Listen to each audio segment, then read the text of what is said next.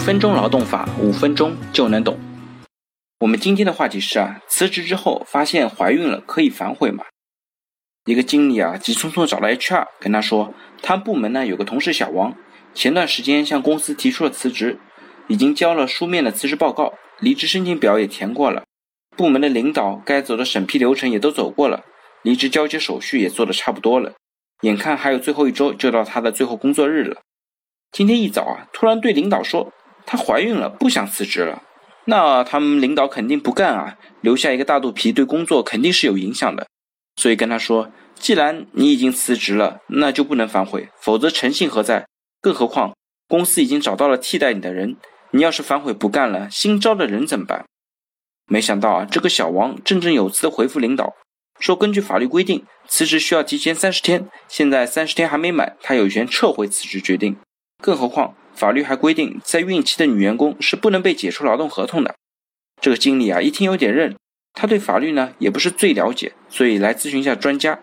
经理自己觉得这个事呢相对来说是比较好处理的，毕竟他自己是辞职，又不是公司辞退他，所以呢不应当受到法律对怀孕女职工的保护的限制。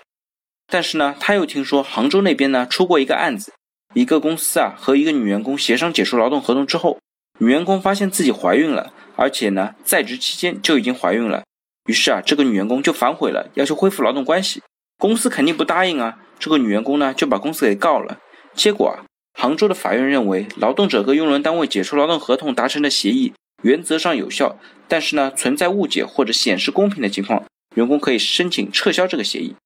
这个女员工在协商解除时候不知道自己已经怀孕了，存在重大误解，所以最终判恢复劳动关系。那您说这个问题该怎么处理比较好呢？HR 听完点头说：“首先呢，辞职权是劳动者的形成权，也就是说，他做出这个行为，这个结果呢已经生效了。所以说啊，只要小王书面通知公司解除劳动合同，那么呢，这个行为就已经生效了。要再反悔呢，就得经过公司的同意，否则就不能反悔。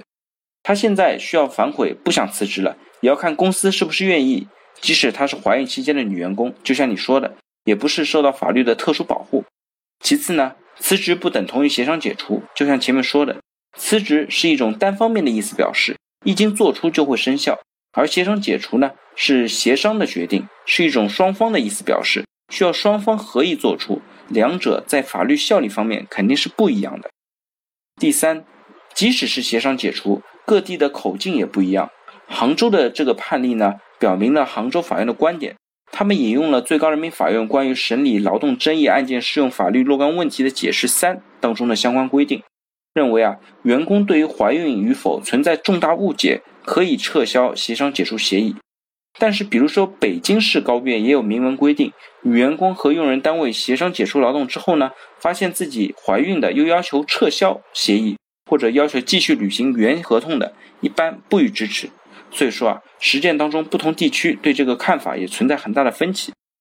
最后呢，关于这个事情，我觉得在法律上的问题应该不大，主要看用人部门是否需要继续使用这个人。另外呢，还需要从人文关怀的角度考虑一下员工的后顾之忧，尽量和小王沟通好，不要让他有太多的怨气。员工对公司如果怨气重了，就算解除劳动合同没有关系，也难免不会从其他角度给公司制造一些麻烦。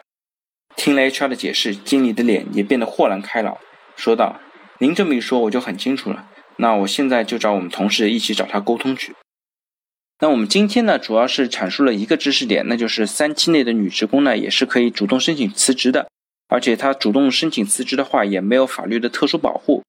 一经书面通知，如果满了三十天，劳动合同呢即告解除。